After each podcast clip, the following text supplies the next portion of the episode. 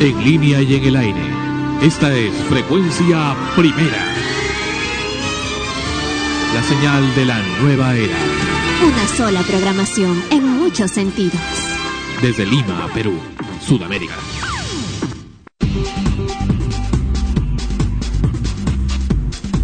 Extremos. Llega a ustedes por cortesía de Powerade. Revitalízate de verdad con Powerade, un producto de Coca-Cola Company. Todoinmuebles.com.pe Alquilo vende propiedades con solo un clic. Todoinmuebles.com.pe Cotear.com.pe Vende o compra lo que quieras coteando en cotear.com.pe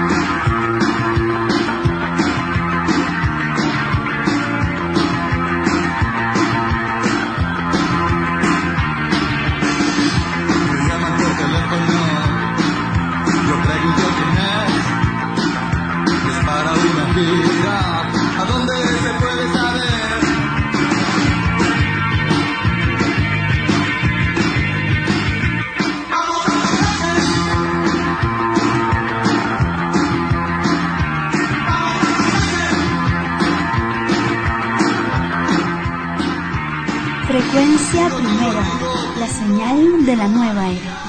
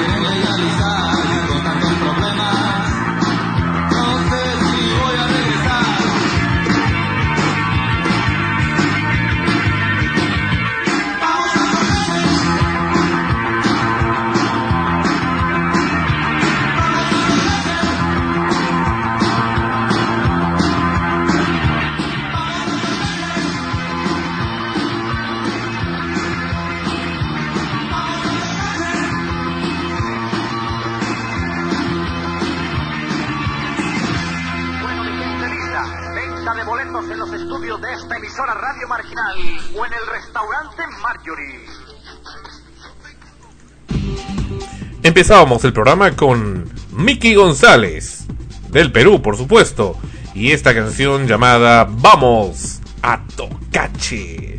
este pueblo de la selva alta peruana, de la ceja de selva, pues eh, tan convulsionado por mucho tiempo y con tanta riqueza natural precisamente. Extremos, episodio número 32. ¿Cómo están? ¿Qué tal semana? Bienvenidos a un episodio más de este su programa favorito aquí en Frecuencia Primera RTBN y también en la red del Earth Music Network y en la cadena de emisoras a nivel nacional e internacional que retransmiten este programa Extremos. Quien les habla, Sandro Parodi y a mi costado, Ana Rosa, la poderosa.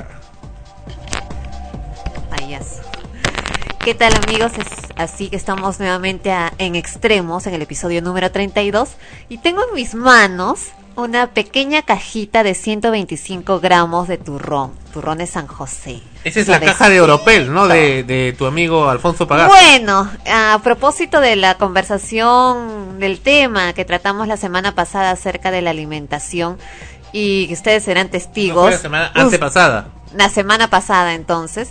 Y ustedes, y ustedes serán testigos, testigos los que han escuchado esa emisión, de que aquí a mi lado el conductor del programa, Sandro Parodi, afirmaba entre otras cosas, ya en semanas anteriores porque estaba mal del estómago, que jamás, nunca más volvería a comer grasas que cuidarías, conforme fueron pasando las semanas, como se iba mejorando, ya no era jamás comeré grasas, era cuidaré mejor mi alimentación, porque así es como voy a estar mejor, voy a evitar las enfermedades. Continuaron pasando las semanas y habló extensamente acerca de los buenos hábitos alimenticios, de la prevención de enfermedades mortales como el cáncer, por ejemplo, y tocamos precisamente el tema del turrón, que es bastante tradicional. Y yo recuerdo claramente, aunque él dice que no se acuerda, a pesar que hasta está grabado, de que eh, mencioné que los turrones tenían pues un alto porcentaje de grasa. Por ejemplo, acá podemos leer que entre otras cosas las calorías de grasa, calorías nada más, llegan a los 500.24 eh, de calorías. En porcentajes eh, significa 39,6% de grasas total y las grasas saturadas 49,5%, o sea, casi la mitad. Colesterol 55 miligramos, lo que equivale a 18,3% de colesterol.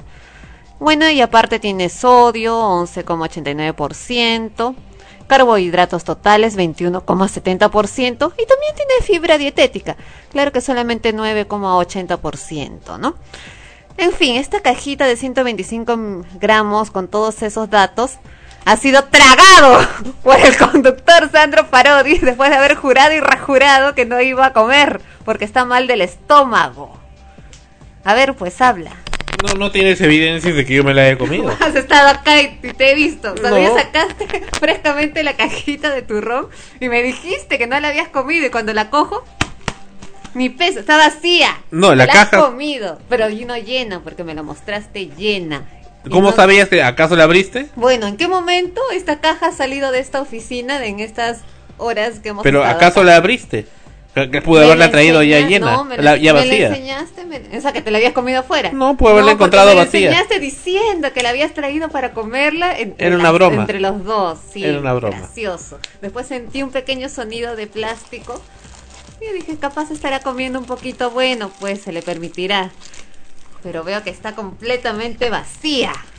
Vacía y está ¡Ah, chupada. Extremos, episodio número 32. Hoy, hoy a la Rosa ya se fue al extremo, pues eh, viendo este tipo de cosas que saca de la basura. Es, es increíble hasta lo que llega. La semana pasada tú mismo has hablado al respecto y ahora caíste. Te me caíste, Sandro. Bueno, lo que se ha caído esta, esta semana, mejor dicho, sigue cayendo ya en, niveles alarmantes. Son las bolsas de valores del planeta, del mundo. Wall Street, el Dow Jones, se caen a pedazos. Y es precisamente algo que mucha gente no entiende. ¿Qué, qué, qué implica esto? ¿Qué significa esto? Bueno, significa en términos corrientes y en términos de bolsillo que implica que podría haber un shock un shock económico mundial. Y eso sí es terrible. ¿Qué significa entonces el shock? Significa que las cosas pueden comenzar a subir tremendamente, descomunalmente, en mil o diez mil por ciento o más, de, en unos instantes, de un día para otro, en una noche, comenzando por la gasolina, en fin. Eh, este tipo de cosas, eh, por supuesto no a ese nivel, pero sí a, niveles grandes, como 600%, ocurrió en los 80 con el gobierno de, el primer y nefasto gobierno de Alan García, del doctor Alan García. Por supuesto que ahora se está subsanando, pero ocurrió en los 80 ¿Recuerdas aquella ocasión de, Abel Salinas? Recuerdo, es eh, ministro de Economía en ese entonces, pues que dio un tremendo paquetazo pues donde las cosas comenzaron a subir pues descomunalmente. Recuerdo que el, periódico, por ejemplo, por decirte una cosa sencilla, que costaba, por decirte un equivalente actual, ¿no? Que costaba un sol, pues al día siguiente ya no costaba un sol, ¿no? Ya costaba mil soles.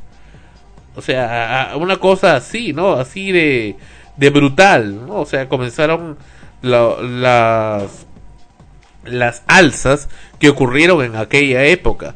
Ahora, por supuesto que cuando entró el presidente Fujimori que prometió que no existiría ese tipo de acciones, el famoso shock o no shock, pues también ocurrió, ¿no? También dieron eh, el famoso golpe, eh, golpe económico o shock eh, con el señor Hurtado Miller. Sin embargo, la población ya estaba un poco, digamos, acostumbrada, porque ya habíamos experimentado lo de 1988, que fue fue brutal, fue muy fuerte. Recuerdo que en aquella época estábamos en Radio Miraflores y eh, pues justo en esa época Ricardo Palma Michelson, Bubi Palma, se le ocurre pues proponer que, que, salgamos pues a conseguir publicidad, ¿no? Y si no nos quedamos sin programa, bueno, en fin.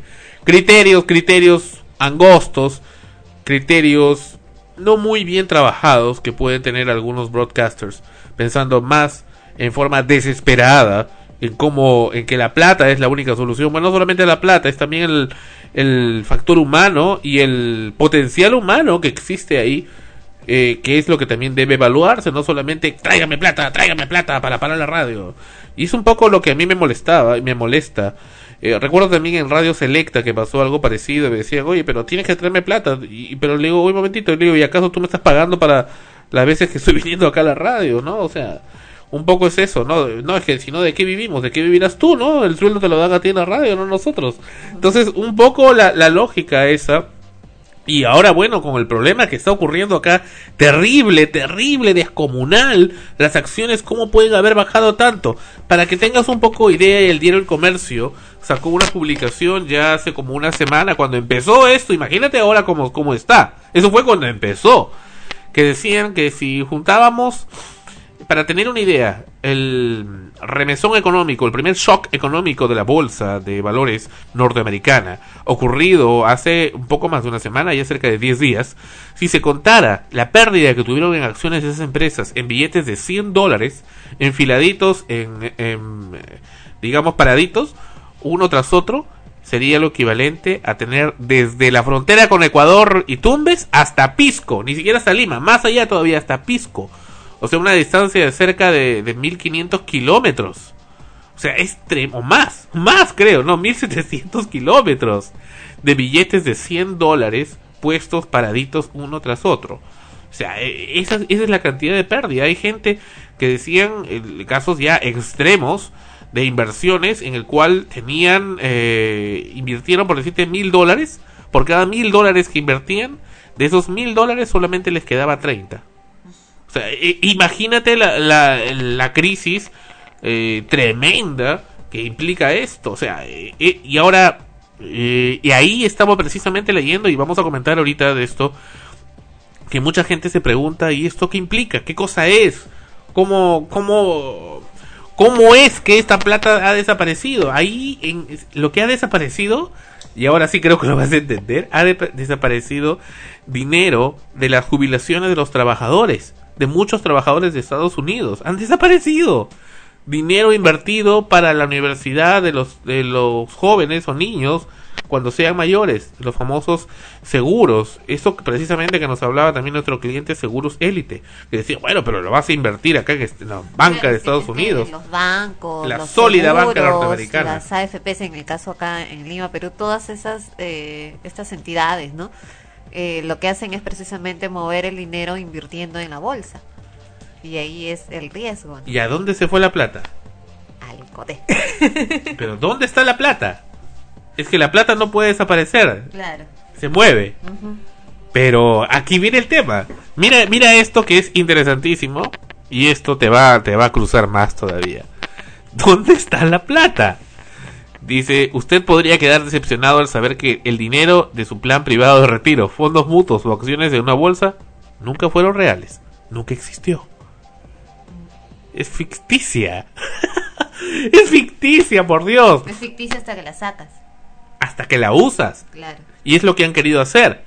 Entonces hemos estado trabajando con un dinero supuesto, con un dinero virtual, con unas suposiciones, dinero que no tenía respaldo. Lo que, siempre ocurre cuando todos en, en mancha sacan el quieren sacar el dinero o lo quieren mover al mismo tiempo, ¿no? Porque generalmente nadie espera de que eso suceda. Es lo que pasa cuando un banco quiebra, por ejemplo, que comienzan a especular y todo el mundo va a sacar sus ahorros y lo hace quebrar porque todos sacan, porque nunca te esperas que todos van a sacar. Saca uno, saca otro y tú sigues moviendo el dinero como, como banco, ¿no? Y ahora ya se está hablando de que eso podría ser un ataque terrorista.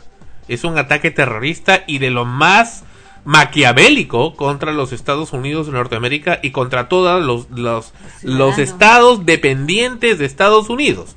Es decir, contra, contra, la cultura occidental.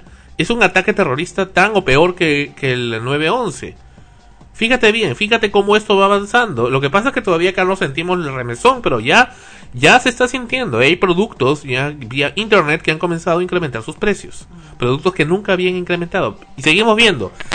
Billones de dólares en el valor de las acciones han desaparecido. Billones de dólares, billones en inversiones de ahorros se han esfumado. Una gran proporción de dinero pagado para la vivienda de los que en la que reside.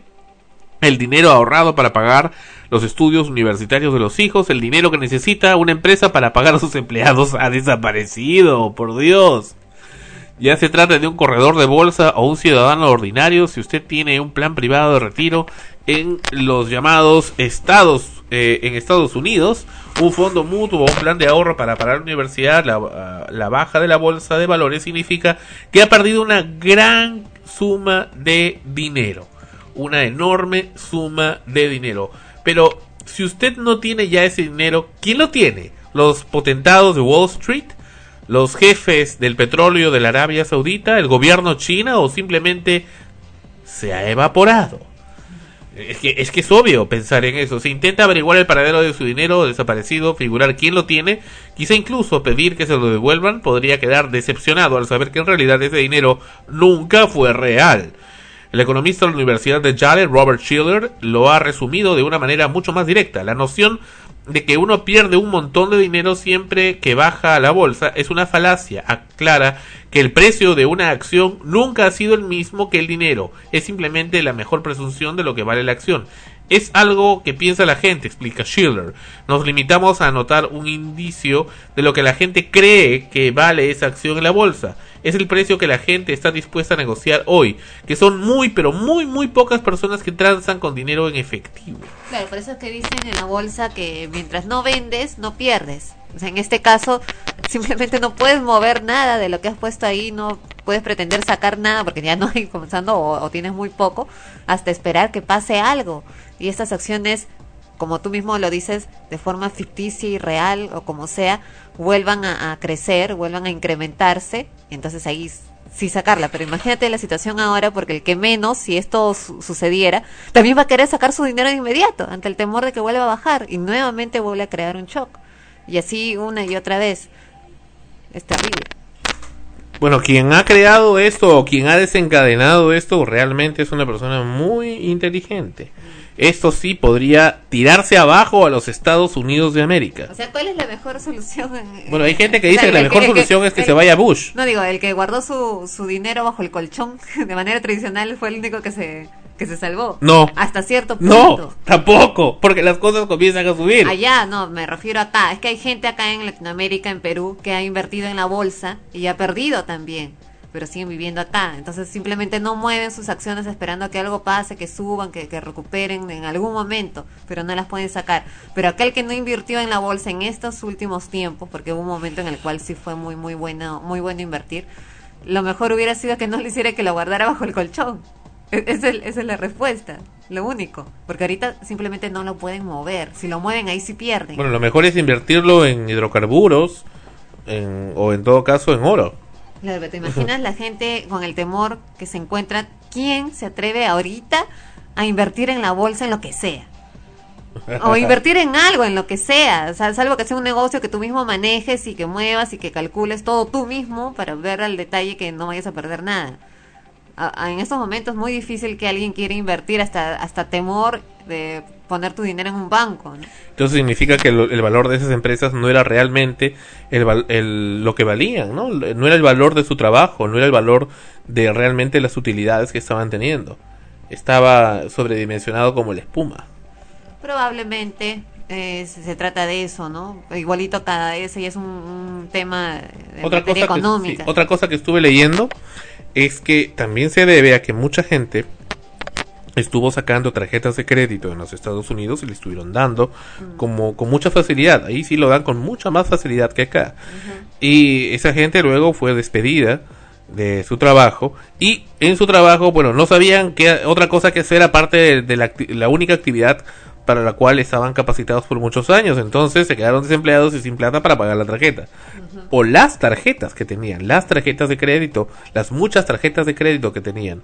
En Estados Unidos es de lo más común utilizar la tarjeta de crédito para todo. Solo si tienes moneditas, ¿no? Para una no, no, no, no, es raro, es muy raro, es una rareza que utilices billetes o claro, por eso te digo, por eso, solo que sea pues una rareza. hay quienes usan, hay quienes lo usan, pero si ya lo usas, te dicen, oye, este es ilegal, o es una persona rara, o es un árabe, oye, ¿qué tiene? Mm. Entonces ya más bien llaman a, seguridad algo para ver, ¿no? Investigar, ¿no? Claro, todo es, es, raro. Porque imagínate, tú, sacas una tarjeta de crédito, te dan un crédito, es un dinero que tú no te has ganado con el trabajo, sino que te están dando, y que tienes que pagar siempre y cuando tengas trabajo, ¿no? Pero si falta eso, eh, lo único real es que te quedas con una gran deuda, porque ese dinero eh, automáticamente ya no es tuyo.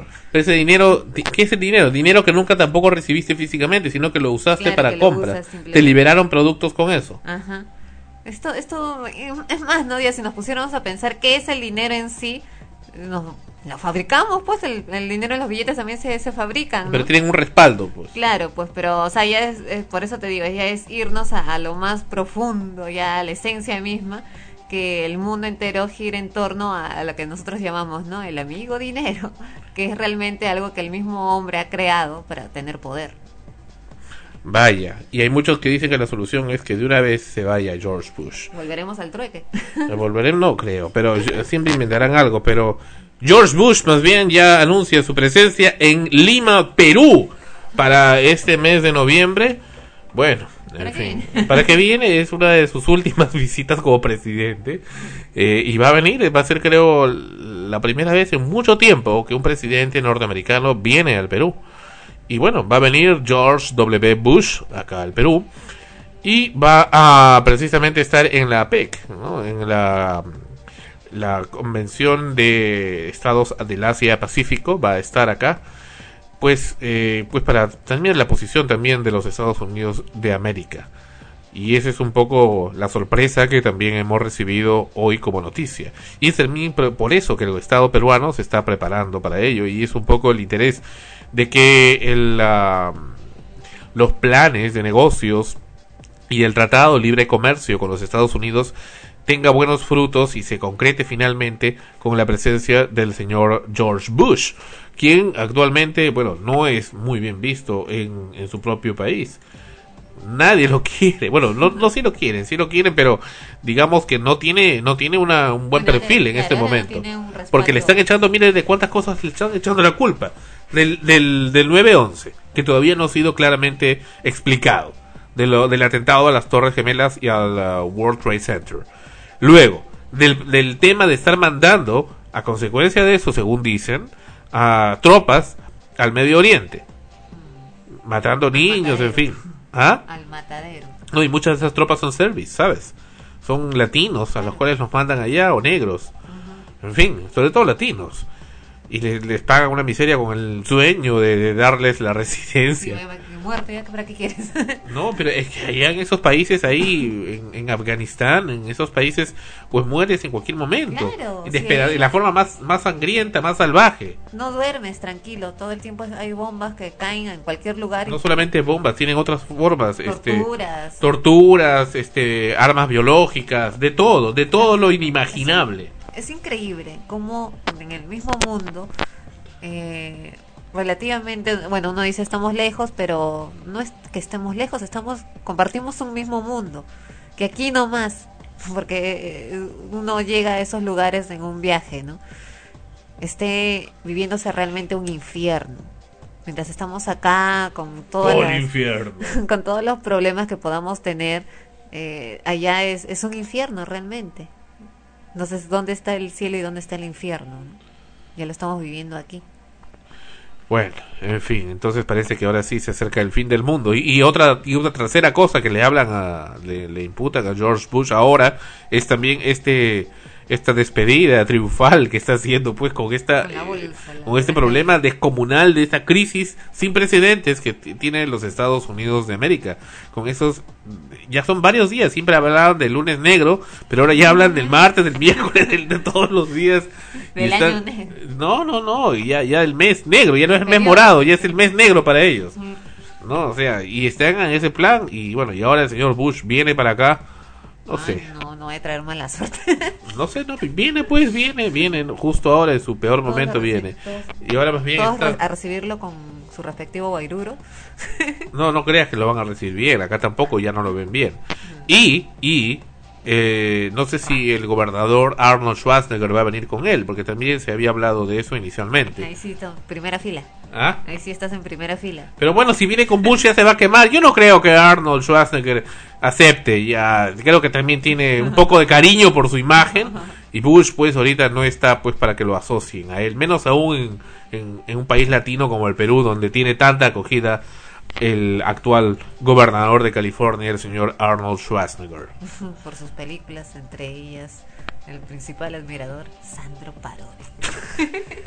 bueno, entonces George Bush, reiteramos, presente en la PEC en el mes de noviembre. Ya en unas semanas, en unas semanas el señor George Bush estará por acá. Bueno, no sé si será el agrado o el desagrado de tener a este caballero acá presente con nosotros en el país, en el Perú. Y en fin, regresamos con más extremos. Estos sí son extremos. La bolsa se fue al extremo. Y el extremo. y en el extremo del colmo, George Bush viene al Perú. En fin, no sé qué opine Arman Cerna del Earth Music Network, que tanto lo quiere a George Bush. Pero en fin, vamos a. a, a que ya no, ya no tiene, ya no tiene programa ya, pero en fin. Regresamos con extremos. Nothing compares to you es Neil O'Connor. Con nosotros en extremos. Música para dormir. It's been seven hours and days since you took your love away.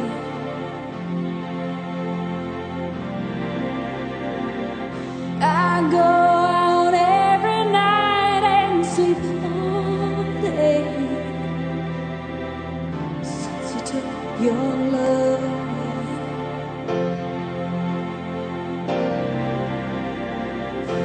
Since you've been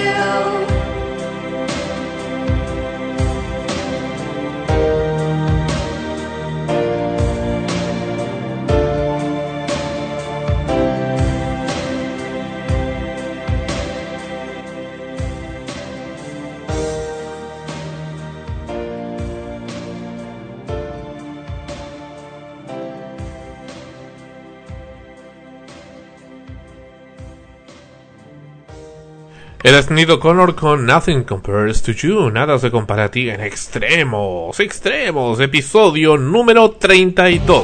32 episodios consecutivos con ustedes. Y nos olvidamos de mencionar en el tema anterior, ya la próxima llegada prácticamente inminente, del tío Sambo.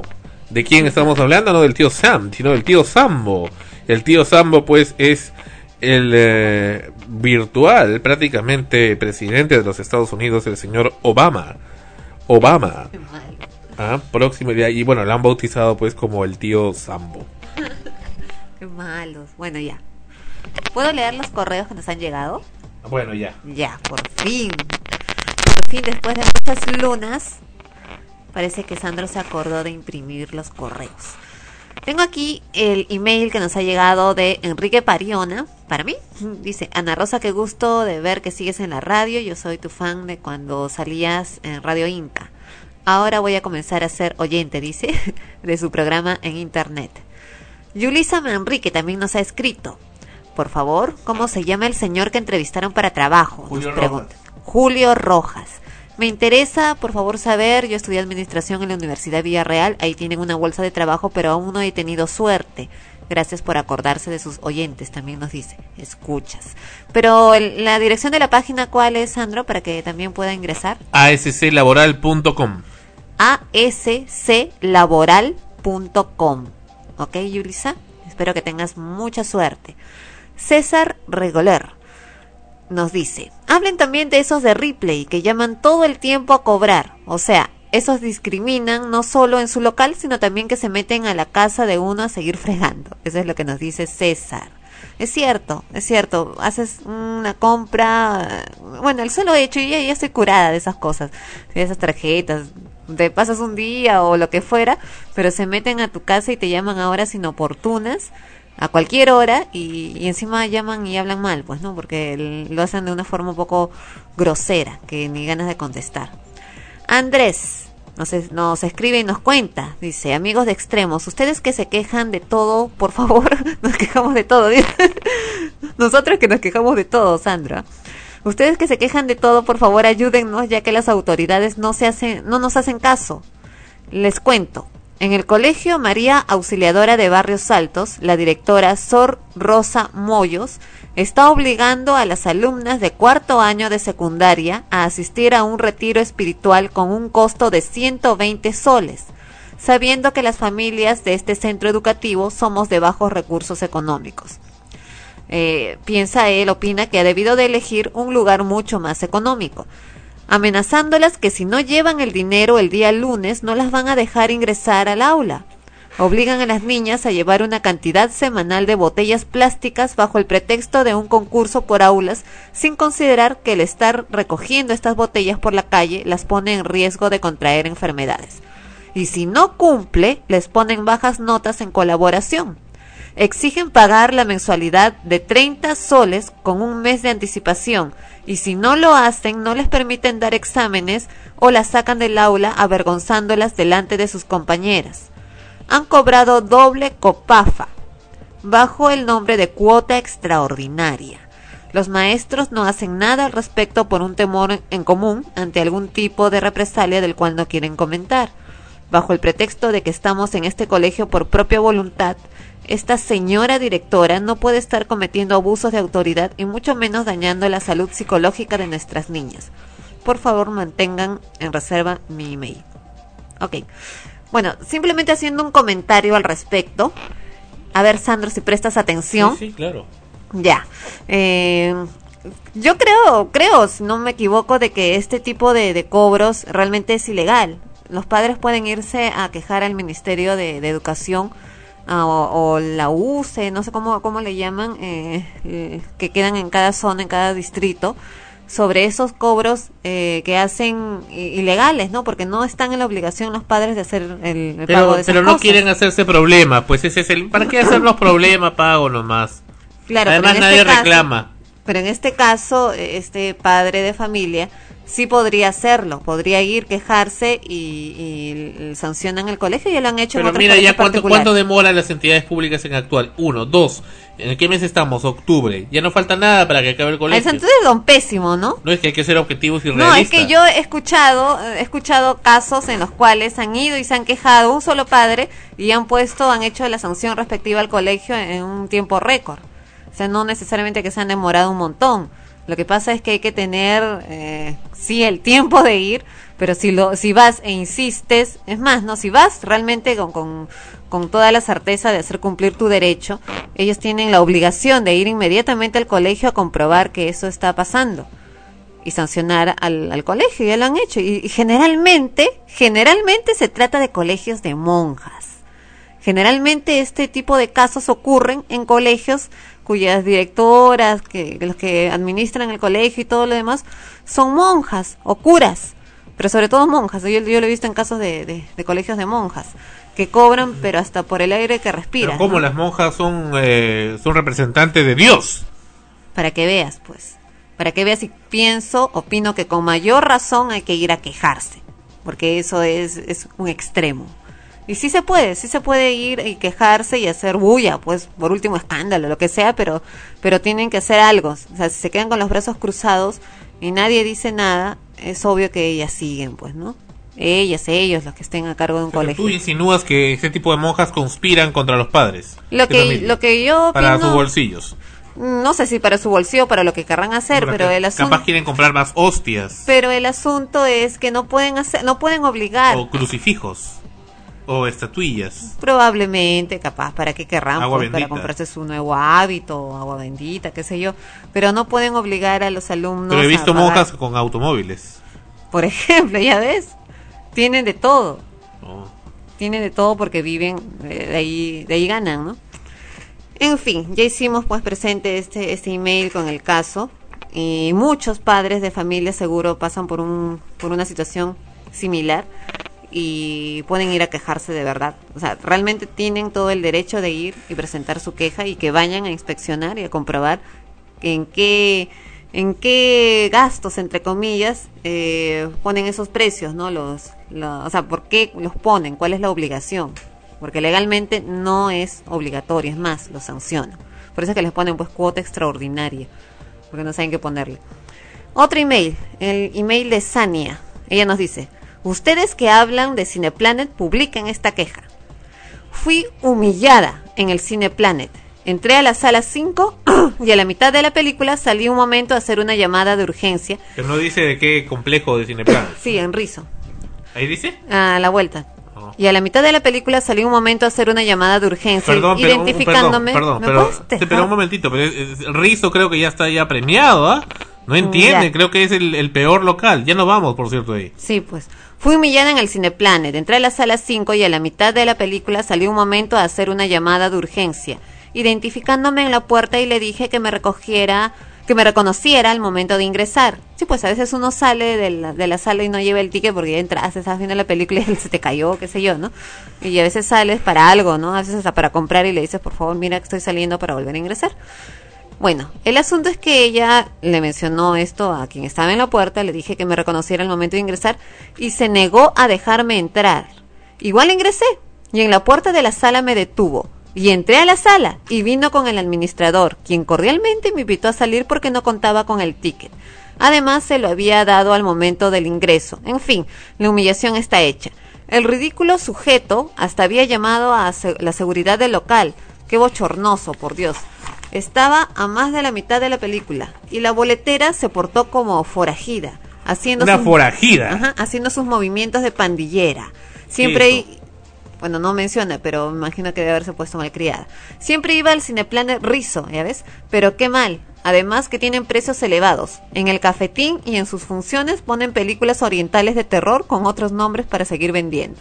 Si alguien tiene alguna queja, hágala saber. Nosotros los consumidores tenemos derechos. A, mí esa noche me hicieron perder el tiempo y 20 soles. Este viernes jamás olvidaré.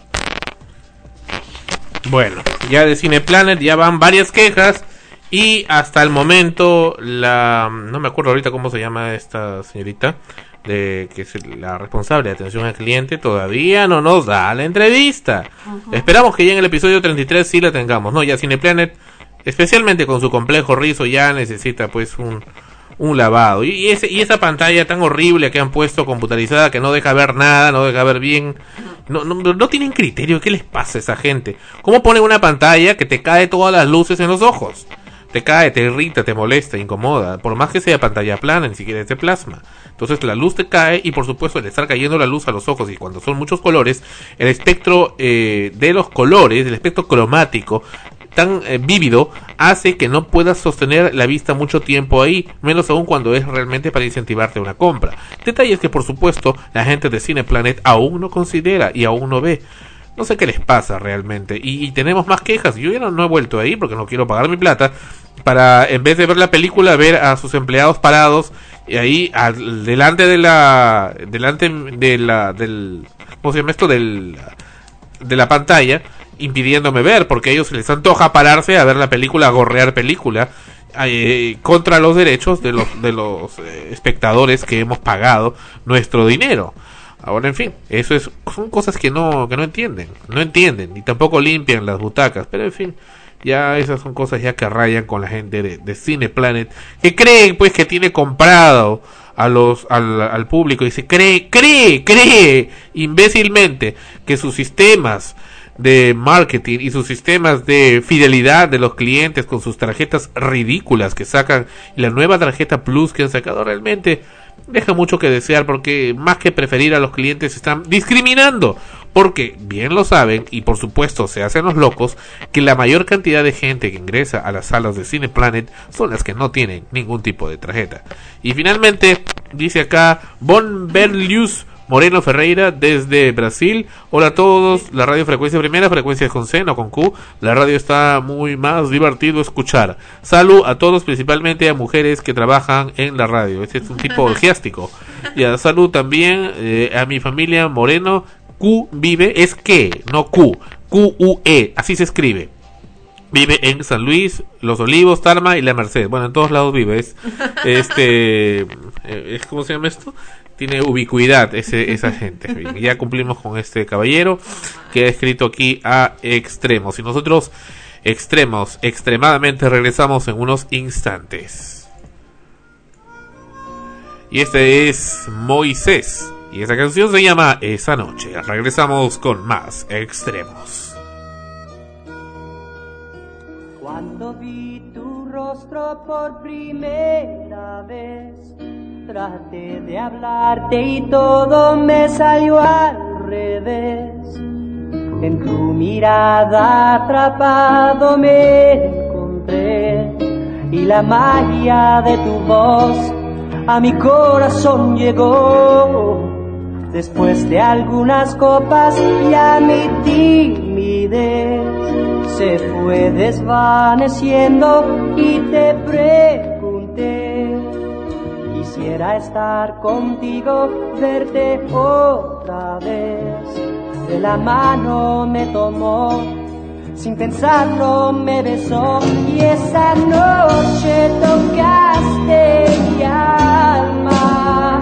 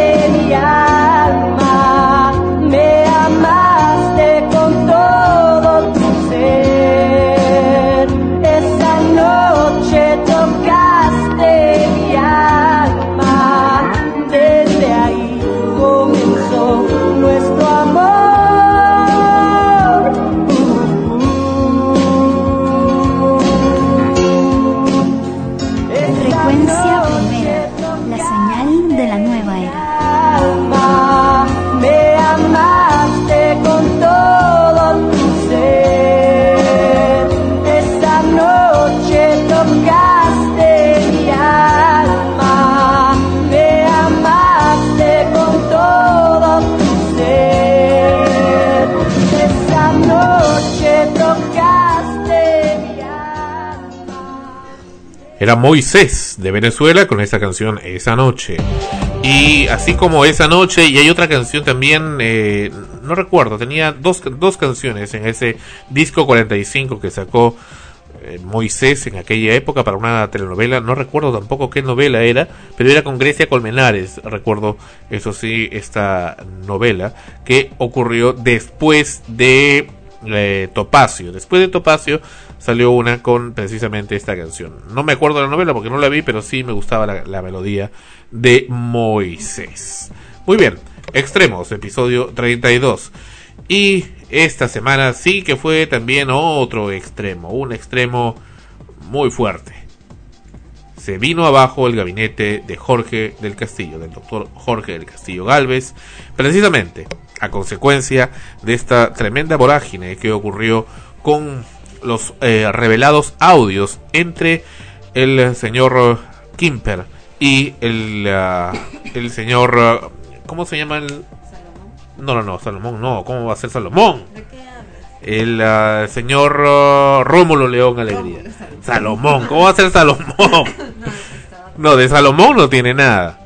Entre el señor Kimper y el señor Rómulo León Alegría. En fin, acá el diario La República y Carlín, este caricaturista, refleja pues con mucho humor lo que ha pasado. Dice, Kimper le dice a Rómulo León, hemos hecho un faenón hermano, ha incluido a todos, ahora hay que cobrar un honorario de éxito. Claro, y tiene pues completamente derruido a la presidencia del Consejo de Ministros con todos los ministros. Es verdad, se ha tumbado el gabinete del Castillo, un gabinete de mucha confianza del presidente Alan García que ha estado por muchos años. Pero en fin, en fin, se creía que inclusive ese gabinete iba a estar hasta el final del, del periodo del doctor García, pero bueno, ha ocurrido este episodio y sí, pues ha obligado pues prácticamente a renunciar.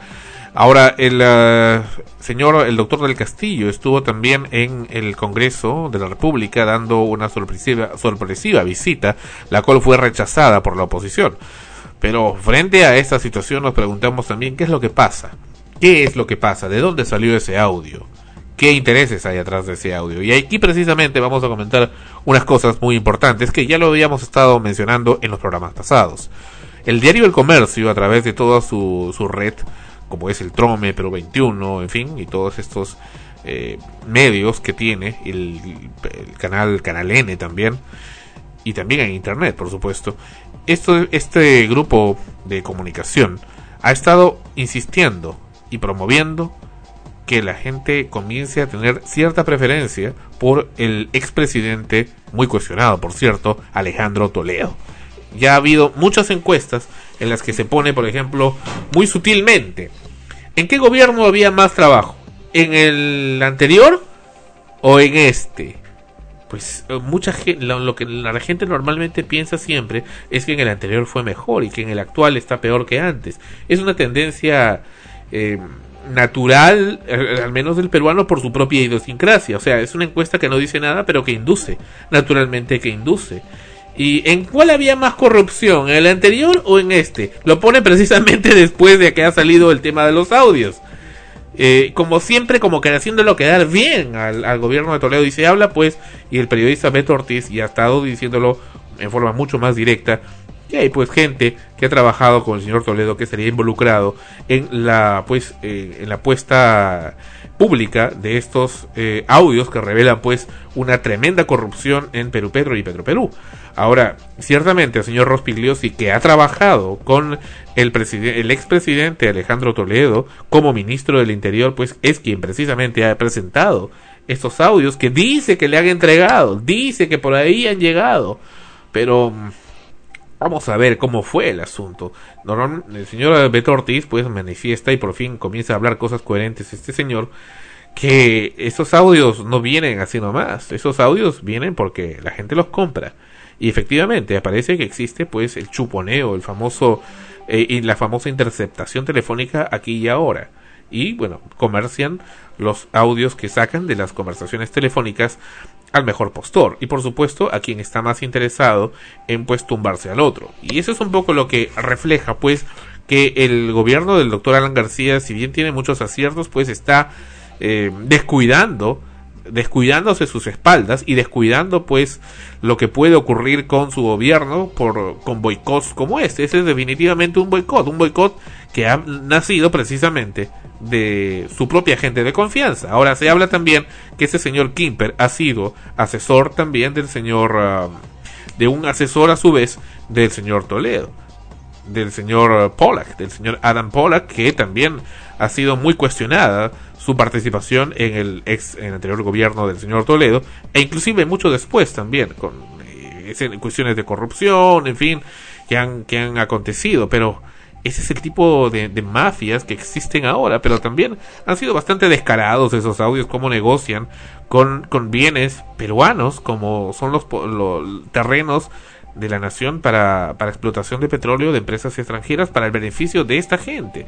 Y a esta gente que está vinculada a entidades públicas como personal de confianza, son pues precisamente las que se llevan el queso, son las que se llevan el dinero, el famoso dinero del rendimiento del país, pues se lo llevan estas gentes mafiosas, como el señor Rómulo León o como el señor Kimper o como toda esa gente que ha estado ahí metida alrededor, porque por supuesto no son los únicos.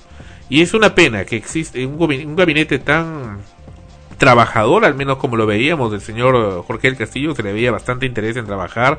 También el uh, ministro de Salud, el señor Hernán Garrido Leca, que se le veía muy, muy vehemente en su trabajo. Pues lamentablemente ahora se los volaron a todos. Todos tuvieron que renunciar y el presidente Alan García, con mucha pena, ha aceptado esas renuncias. Entonces, Frente a eso nos encontramos con otra situación, la llegada del señor Yehude Simons como nuevo primer ministro. Sí, ya ha sido recientemente en ese fin de semana de urgencia nombrado y juramentado primer ministro. Y lo preocupante, lo que manifiestan pues acá otros congresistas como la señora Cuculiza, pues lo cierto, el señor Yehude Simons fue director del periódico Cambio, un periódico vinculado al MRTA al movimiento revolucionario Tupac Amaru y a consecuencia de eso estuvo preso durante el gobierno de Alan García e indultado por el señor García Sayán, que estuvo como cuestionado ministro de Justicia y que precisamente tuvo mucho acercamiento para beneficios a terroristas. Y el señor Joe decimos luego bueno, ha estado presidente regional en el norte, pero también no, no sé qué hace ahora de primer ministro. Bueno, con eso taparán la boca a esa gente de la oposición. El señor Ollanta Humala sale a hablar. Ese señor a quién representa, por Dios. La señora Lourdes Flores, de verdad ya debería ir pues a descansar esa señora. No sé, tiene sueños de opio creyendo que va a volver a candidatear y va a ser elegida. Realmente ya, pues ya, creo que ya le, le está afectando ya los años. Sinceramente, hay personas que ya no deberían siquiera salir y deberían quedar pues en otros cargos intelectuales o simplemente pues ya dedicarse al retiro. Y eso es un poco lo, lo que pasa esta semana, lo que preocupa a los peruanos esta semana y este pues remesón. Y sobre todo es, la cólera, la frustra a quienes queremos trabajar, a quienes queremos sacar adelante el país, escuchar a estas, estas gentes lacras sociales como este estas gentes que y son por supuesto solamente la punta del iceberg hay muchos muchos hubieron hubieron y hay y seguramente habrán más de estas gentes que negocian con los bienes peruanos para su propio bolsillo. Y eso es un poco frente a lo que nos encontramos. Y nosotros los emprendedores, los que queremos salir adelante, ¿por qué no tenemos la oportunidad y el derecho de tener ese tipo de, dinero que en realidad es dinero de inversiones extranjeras que convoca el Estado y la nación? Entonces, eso es un poco lo que nos lo que nos molesta y lo que nos indigna y esperamos pues que se haga justicia. Qué bueno qué bueno que el eh, presidente García haya respondido pero lamentablemente pues la oposición está buscando la forma y el momento para tirarse abajo cualquier cosa buena que haga.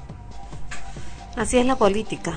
Siempre ha sido así como tú dices eh, vendrán nuevas épocas y también habrán hechos como estos o peores esto ha sido no solo un escándalo ¿no? a nivel de la política peruana, sino a nivel de todos los peruanos que, que, que de alguna u otra manera se ven identificados con la situación que, ocurre, porque esto es algo que, que, que, viene pues desde, desde los más bajos estratos sociales hasta los más altos, vemos pues como hay gente corrupta, gente ladrona, rateros, mentirosos, se aprovechan de, lo que sea para poder sacar pues beneficio.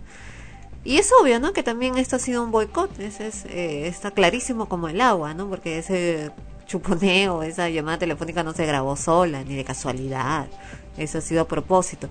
Pero lo lamentable es que es un hecho real, ¿no? No, no ha sido creado específicamente, sino que es, eh, se le hizo un seguimiento pagado por alguien seguro para poder eh, grabar el momento en que, en que dijeran algo interesante que sacara a la luz. Y lo que más me da cólera, como insisto, el diario El Comercio y toda su red aprovechan eso para ya tratar de meterlo como sea a Toledo. Lo, le sacan entrevistas, le sacan por aquí, por allá. Y ese pata, pero, pero que, no le da vergüenza, señor Toledo, con todas las cosas de las cuales se les ha acusado y las que parecen ciertas. Pero por eso te digo, pues así es la política. Quieren volver a ser electo ese hombre. La política es así, todos quieren agarrarse del, del poder porque el poder ya sabemos qué es lo que trae consigo, ¿no? Y todos están ahí en espera, como perros hambrientos. Están en, ese, en ese cuando cae para poder entrar yo. Y lo peor de todo es que entra y la gente se olvida de todo lo que pasó antes. Es la clásica. Se meten, hablan, se vuelven defensores del pueblo cuando un ratito antes nada más estaban en el mismo plan robando, sin vergüenzas y vuelven nuevamente a entrar y la gente es que se deja manipular. En todo caso, el llamado es al, al, al, público, ah. a la gente que, que, que, tenga muy en claro las cosas que han ocurrido antes y las cosas que, que pueden venir después. El mismo Alan García es una prueba de ello. ¿Quién iba a imaginarse unos años antes que Alan García iba a volver a salir presidente? Pero está haciendo un mejor gobierno. Pero años anteriores, ¿quién, o sea, ¿quién iba a imaginarse eso, no? Sí, es cierto, fue nefasto su gobierno primero. Salió, ahora decimos, está haciendo un buen gobierno con sus altas y bajas. O sea, definitivamente es mejor que lo que tuvo antes. Es mejor, ¿no? Pero sigue pues dentro del mismo partido esa gente corrupta, esa gente que en todos los partidos políticos hay. Tú sabes que a Rómulo León Alegría eh, se le acusó también como ministro de Pescaría de una serie de actos de corrupción. Se le ha acusado infinidad no, de no, no, no, lo corrupto no, eh, conocido dentro del mismo partido. Pero a ese hombre, a ese hombre, este, se fue al exterior, en fin, y luego volvió, ¿por qué? Porque caducaron. Caducaron, entonces, este, y ahí pudo volver y lo, lo volvieron a recibir en el partido. Bueno, en fin, y ahora ha dejado por los suelos a su hija. Ya, me imaginamos, lo volvieron a recibir bajo qué tipo de presiones, ¿no? Porque eso de volverlo a recibir así alegremente no es, pues, no es gratis, no es gratuito. Algo de por medio y por eso te digo, o sea, no solo ellos que han salido ahora a la luz, sino muchos otros que forman parte del partido deben ser también eh, corruptos con, con rabo de paja bien, bien grande que permitieron eso, a sabiendas de qué, qué tipo de persona era, lo permitieron y como tú dices, dejó muy, pero muy mal parada a su hija. Qué, qué vergüenza, ¿no? Y al hijo también, ¿no? Y ahora... A la familia entera. A la empleada, ¿sabes lo de la empleada? La amante. No, aparte del amante está la empleada. Ah. La empleada a la cual se le acusa de haber cobrado, después de que ya está, no ha habido, haber cobrado varios cheques. varios cheques de él. Entonces, este, y en, que pensaban que lo estaba escondiendo en los olivos y ahora vienen con el tema del amante, que se cree que está embarazada de él, en fin. Es un poco mm, todas las cosas que comienzan a, salir a la luz ahora. Repito, así es la política. O sea, no nos debe extrañar. ¿O así la han convertido? Siempre, desde los tiempos remotos. Griegos. Desde los tiempos griegos, así ha sido la política. Porque murió Julio César, por ejemplo, ¿no? Por, ejemplo. Lo mataron pues también por una cuestión de poder, por una cuestión política, básicamente. Y hubo una obra de teatro que se hizo de eso, ¿verdad? Es un clásico, Sandro. No, pero hay una obra que se hizo acá en el Perú. También se ha hecho acá, no una vez, se ha hecho muchas veces. Pero hay una obra donde tú participaste. Sí, yo participé, actué en Julio César. Y también actuó Alfonso Pagaza. Claro, también. Ya sabía que eh, a ese punto tenías que llegar. Estamos hablando de la, de, la corrupción en la política y te vas de frente a, a mencionar tu lo que en el fondo admiras.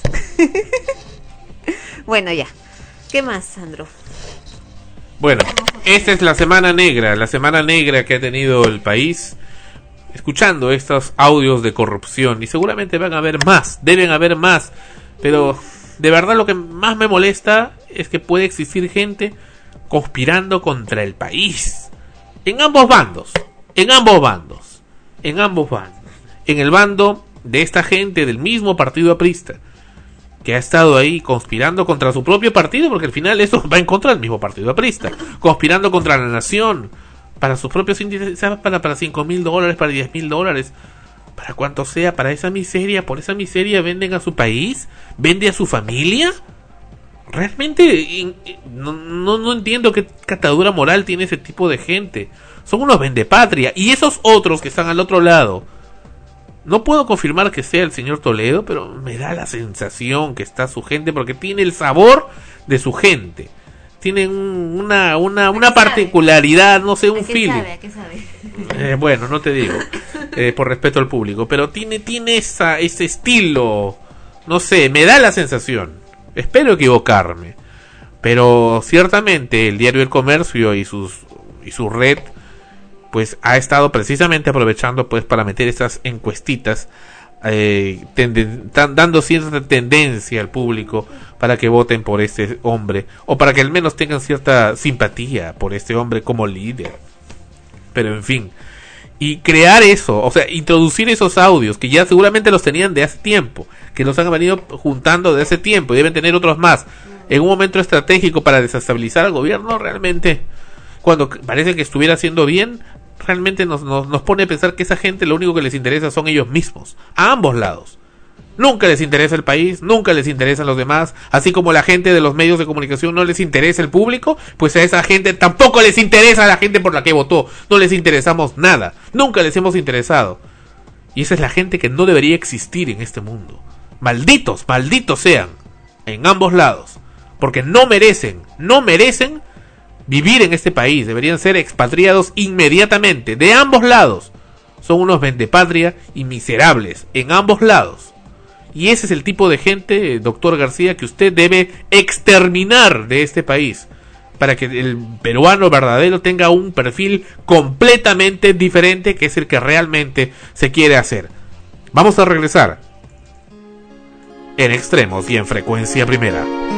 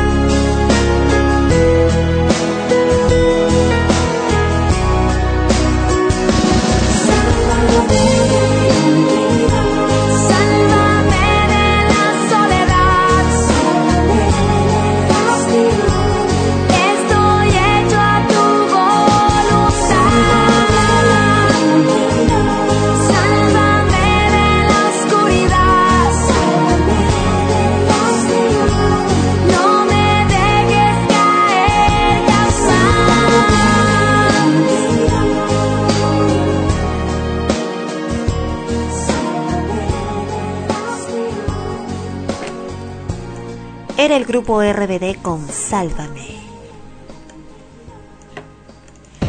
Extremos, episodio número 32. Sandro Parodi, quienes saludan, a Rosa Liendo con nosotros también en este programa, su programa favorito Extremos. ¿Recuerdas la película Inteligencia Artificial? Sí, sí me acuerdo, muy bonita. Muy bonita, ya lo hemos comentado antes en, el programa, pero resulta que ahora la inteligencia, los robots, o robots o androides, ya son una realidad. ¿Quieres ver uno? Acá está, la niña androide. El prototipo.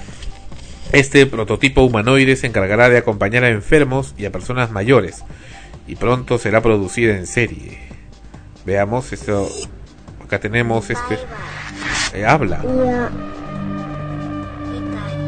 Se llama el Repli R1. Ha sido hecho en. Tiene más como que tuviera 5 años.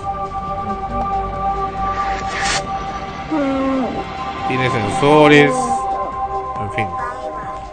Y se parece mucho a, una, a una niña de 5 años. Pero solo dice bye bye. no, no, ya puede hablar algunas cosas más, pero imagínate lo que existe ahora. Ya pronto van a ir eh, mejorando las versiones y cada vez se van a parecer mucho más a los humanos hasta llegar a ser pues Terminator. Eh, no tanto Terminator, pero sí como el de la película Inteligencia Artificial y ahí se va a producir precisamente la polémica que causa la eh, que, plantea la película. ¿Qué ocurre cuando tienes un robot o un androide o un androide prácticamente un eh, un hombre cibernético o un niño cibernético que quiera, que ame, que ame? ¿Qué pasa cuando no le pueden corresponder su amor por ser una máquina y porque este jamás va a envejecer? Vaya, vaya, vaya polémica. ¿Y qué pasa cuando ve a los demás comer y él no puede comer? Cuando los demás hacen cosas que él no puede. Y cuando también los demás ven que el otro hace cosas que ellos no pueden, que los humanos no pueden. Entonces... Em, si, si se logra generar esos sentimientos en un androide, en un robot, así como genera sentimientos positivos, también puede generar sentimientos negativos y ahí viene el riesgo. Exactamente. Porque si tienen mayor poder, como tú dices, si ellos pueden hacer cosas que nosotros no podemos, porque una de las cosas por las cuales creas un robot es para hacer aquellas cosas que no puedes hacer, ¿no? O sea, como un elemento, como una máquina, un, algo que te ayuda a poder hacer aquello con mayor fuerza, con mayor destreza. ¿Qué ocurre cuando es cuando este robot adquiere sentimientos negativos? O produce sentimientos y eso se, se, se vuelven negativos, ¿no? Se vuelven, como tú dices, un resentimiento, por ejemplo. Yo no puedo hacer eso eh, porque no soy humano, no me quieren, entonces debo odiar. Vaya, vaya que hacer. Y cuando comienza a crear cosas por sus propios medios, como en esta otra película con Robin Williams, ¿cómo se llama? Eh, ¿Cuál era? El hombre de Tricentenario, ¿no? Bicentenario. Ah, Bicentenario que también planteaba eso, ¿no? Se enamora de, de una, una chica, la chica va creciendo y luego, después de muchos años que él no lo percibía porque él no envejecía, la vuelve a ver y pues ya había pasado 50 años, ¿no? Y ya estaba anciana. La, la chiquilla que vio de niña, ¿no? De 10 años y ahora ya tenía pues 70, 80 años. Y más bien se enamora de la nieta de, de ella, ¿no? Y la nieta también comienza a crecer, ¿no? y al final también se vuelve anciana y al final él eh, crea, o sea, genera, ¿no? La forma también de volverse anciano estéticamente. De envejecer. De envejecer, ¿no? Para poder estar con ella y morir juntos. Y ahí venía la polémica porque quería que lo consideren humano. Ajá. Ahora. Pero decía, pero el cerebro sigue siendo positrón. Claro, ahora ya uno pensando más en eso, ¿no? Ya, este, llega el momento en que, porque en la película se plantea eso, ¿no? Él, él eh, trabaja para poder envejecer junto con ella y poder morir porque no iba a poder continuar viviendo siempre ese tipo de vida, ¿no? amando y perdiendo a los seres que quería. Y muere. Eh, y ahí viene el, lo que uno se plantea como ser humano, ¿no? ¿Qué pasa después que mueres? Si tienes alma, el alma sale. ¿Y qué pasa con un robot? ¿Tiene alma? Se supone que no. ¿Quién sabe? Se supone que en ese caso hasta los objetos tendrían alma. Podría ser. Nadie lo sabe, ¿no? Es todo, toda, toda una polémica, todo... Bueno, supuestamente los seres humanos sí tienen alma, con, o sea, hasta lo que se sabe científicamente han querido comprobar eso. Cuando una persona muere y pierde un porcentaje de, que, se supone que ese porcentaje de masa que, que, desaparece es el alma que sale del cuerpo. Y es lo que plantea también inteligencia artificial, ¿no? Cuando al final el niño, el niño robot, ¿no? Este muere con el, con el clon de su madre, con el clon de su madre adoptiva, digamos, ¿no? O sea, cierra los ojos y dice se va al mundo de los sueños. Ajá simplemente deja de funcionar, ya no siente. Punto. Claro, en el caso ¿Ya de no siente o se fue al, más allá? Claro, ahí no sabes, pues en el caso de, él y del clon también, porque el clon también ya fue, ¿no? Eh, es el, simplemente él no puede continuar viviendo porque, porque no puede, porque sufre, ¿no? Entonces prefiere ya terminar, no vivir, desaparecer, anulado. Como un robot, ¿no? Lo, desactivas y ahí quedó. Pero en la película pues aparecen unos alienígenas, supuestamente son, ¿no? Entonces es ahí donde comienza la, la, lo que uno comienza a, pensar, ¿no? Porque ellos lo tratan realmente como un niño. Le hacen y le traen el clon de la madre para que el niño sea feliz en sus últimos momentos que ya iba a, desaparecer. Porque él quería. Porque él quería. Porque, porque sí lo hubieran podido mantener vivo. Ajá. Por su propia voluntad. ¿no? Ay, esa película es triste, yo lloré. Bueno, entonces hemos visto hace un momento y vamos a ver nuevamente a este robot o, androide de forma humana. En fin, y, está un poco orientado precisamente para cuidar a personas de edad, no personas de, la tercera edad. Para eso un poco lo, lo van a usar, ¿no? Fíjate acá. Parece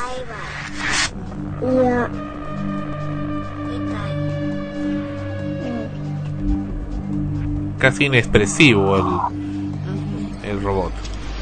Como que tuviera... Y es de silicona su piel. Claro, ahí se ve realmente artificial. Es una muñequita.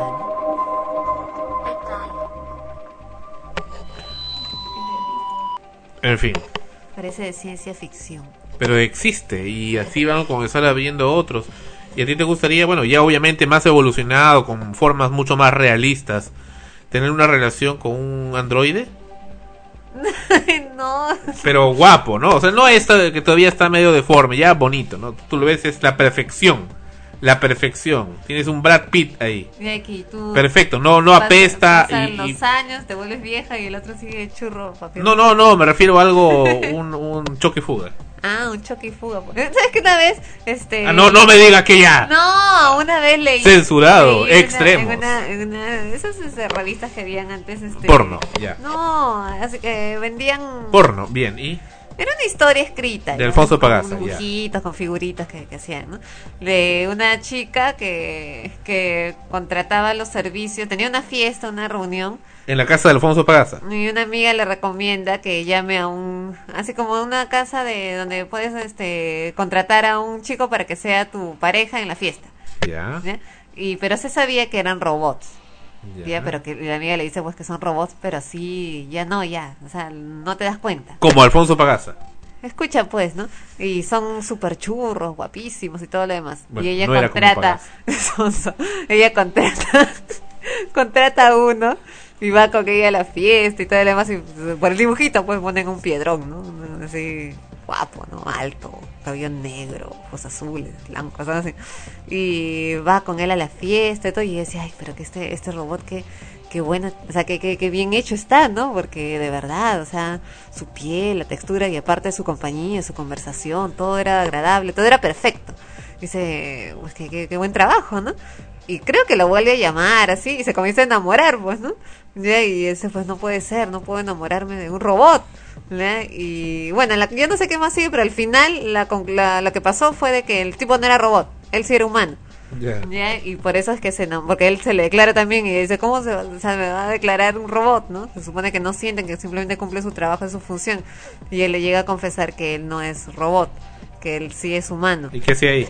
No me acuerdo, pues, pues, te digo, no me acuerdo qué cosa seguía, pero lo, que quieren llegar en, la historia, en esa historia, era de que eh, si era posible su amor porque si era un humano. Si hubiera sido un robot, eso no habría llegado a suceder, supuestamente. ¿Quién sabe? Por eso te digo, pues quién sabe, estoy hablando de la historia. Estamos, vamos a discutir ahora una, historia de una revista. ¿Qué harías en el caso de inteligencia artificial con un robot eh, niño que te quiera como mamá? No, ahí sí es triste, pues, porque viendo esa película... Pero lo votarías como una cosa. No, no. Pero es un robot. Pero si tú no... Yo no voto mis muñecas, y las muñecas mm, parecen, para mí como si tuvieran vida, ¿no? Viejita, todo ahí está con su ropita en el cuarto. Ya, imagínate cómo va a votar un robot que, que, que actúa y se mueve realmente con sentimientos, ¿no? Da pena. Da pena. Bueno, es que comienzan a tener miedo porque también piensas, es un robot. O sea, o sea hasta qué punto es su inteligencia eh, real, eh, hasta qué punto es confiable. ¿no? Porque así como llega a generar ese sentimiento de amor, capaz se le cruzan los, los chicotes y se vuelve un, psicópata. Llamas a soporte técnico. ah, me está matando todo el mundo. Para que lo reparen. Claro, ¿no? Porque también puede volverse un amor excesivo u obsesivo. Y comienza a destruir el entorno, ¿no? Porque es un poco que eso fue lo que se planteó en la en, esa película. O sea, el, niño, el verdadero hijo de esta señora, eh, vuelve, reacciona, porque estaba en estado vegetativo, reacciona y vuelve a la casa. Porque le llevan a ese niño precisamente pensando que ya el hijo, el original, iba a morir, ¿no? Eh, vuelve y hay un momento en el cual el robot accidentalmente, eh, provocada también por el otro, pero no, no, o sea, accidentalmente le causa un ligero daño, ¿no? Pero lo ahoga. Lo ahoga, Se ahoga, ¿no? Pero el otro no respira, así que no tenía problema. Claro, pero no, o sea, dentro, a pesar de, de eso, dentro de su inteligencia artificial, no había sido su intención hacerle daño, sino que había ocurrido, entonces por eso es que lo dejan porque piensan, o sea, tienes que decidir entre tu hijo de verdad y el robot, tu hijo de verdad, porque el otro se vuelve un peligro ya digo, bueno, ya el resto de la historia pues es, es triste, ¿no? Porque Sobre todo él dice, pero ¿qué quieres que haga para que, que yo sea humano? Le ah. Él quería ser humano. Claro, porque quería a la, a la madre, ¿no? La amaba, la amaba verdaderamente, ¿no? Ya, pero la otra tenía miedo, ¿no? Porque es un amor obsesivo. Eh, cuando se encuentra con el fabricante y le, le, dicen, no, tú no eres único, porque también se creía único. Ajá. ¿No? Si ya tienes personalidad, te crees único, no puedes pensar, aceptar que tienes pues miles iguales que tú. Ah. no, le dice, no, el único era mi hijo, le dice, tú eres una copia nada más, una copia de muchos. Y sale y los ve, pues, ¿no? Ve todos los, copias. y eso no lo ah, toleraba. No, es que ya, imagínate, pues, bueno, estamos hablando de un robot, pero imagínate que tú te metieran en un cuarto y te enseñaran un montón de réplicas tuyas. Igualito. Igualititos, sí, gordillitos. bueno. Extremo regresa en unos momentos. Michael Jackson, con esta maravillosa canción donde muestra todo su sentimiento. Will you be there? ¿Estarás allí? Extremos.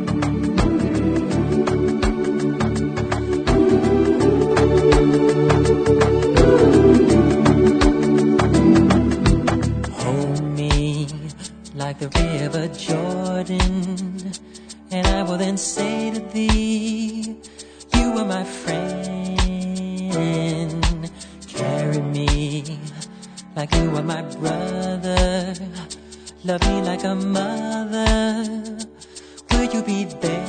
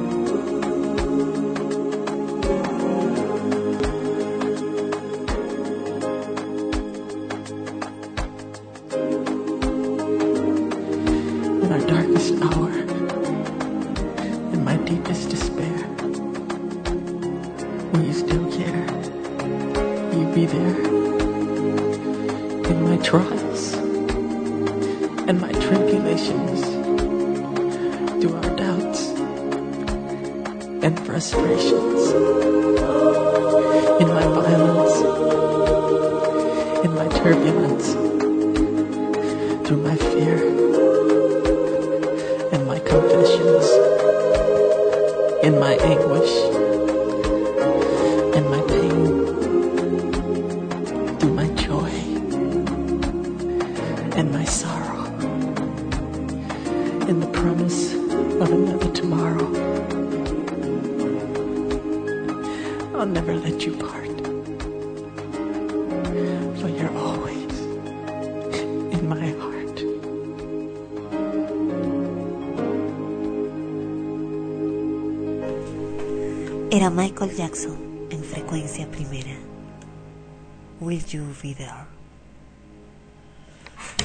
Extremos.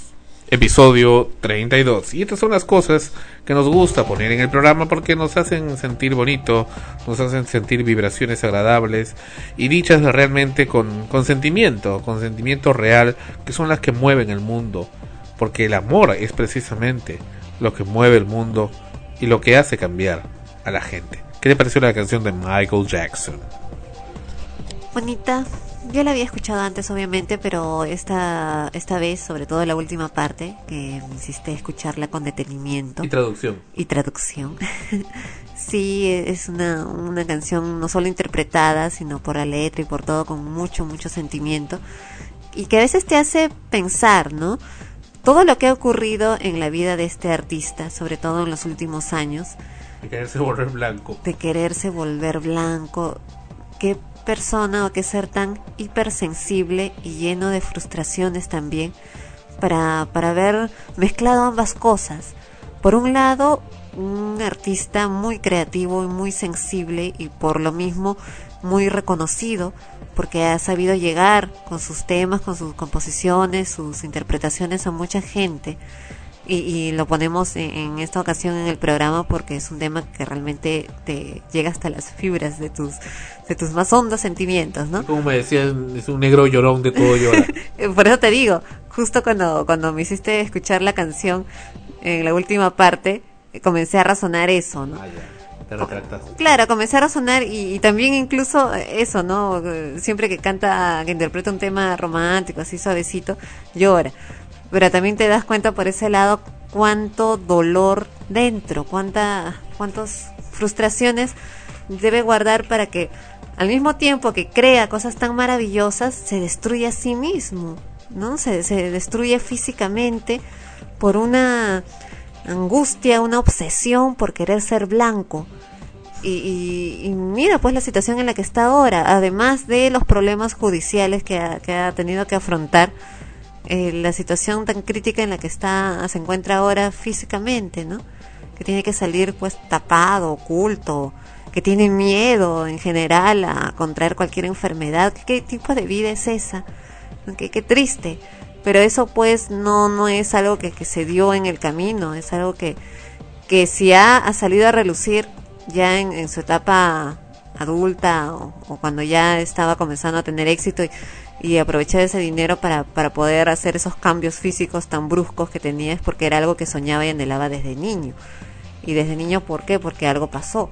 Una vez estaba leyendo algo de, de la biografía de Michael Jackson y se dice pues que él tenía serios problemas con su padre desde muy pequeño ya era artista porque cantaba junto con sus hermanos y todo lo demás, pero destacó pues por, por su bonita voz, su interpretación, eh, ese carisma que ya poseía desde entonces, pero que tenía serios problemas con el padre, que lo golpeaba, y sus hermanos que eran mayores que él, eh, también tenían pues una, una conducta un poco eh, inexplicable para él, para un niño, ¿no? creo que incluso comentaba de que iban a las giras y sus hermanos tenían relaciones sexuales con chicas, con fans, en la misma habitación y él se ganaba con todo, ¿no? La familia unida. Claro, pero era un niño, ¿no? Un niño pequeño, ¿no? Y entonces esas cosas deben haber ido calando y afectando su psiquis, al punto pues de que, que ha generado muchos, muchos resentimientos para sí mismo, para su raza, para, para todo lo que venía en adelante y al mismo tiempo esa necesidad de, dar y de recibir amor. Mira, acá tengo ya la traducción eh, que habla precisamente de estas últimas frases.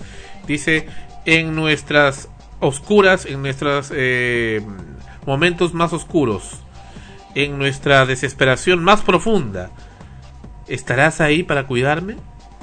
¿Tú estarás ahí en mis pruebas, en mis tribulaciones?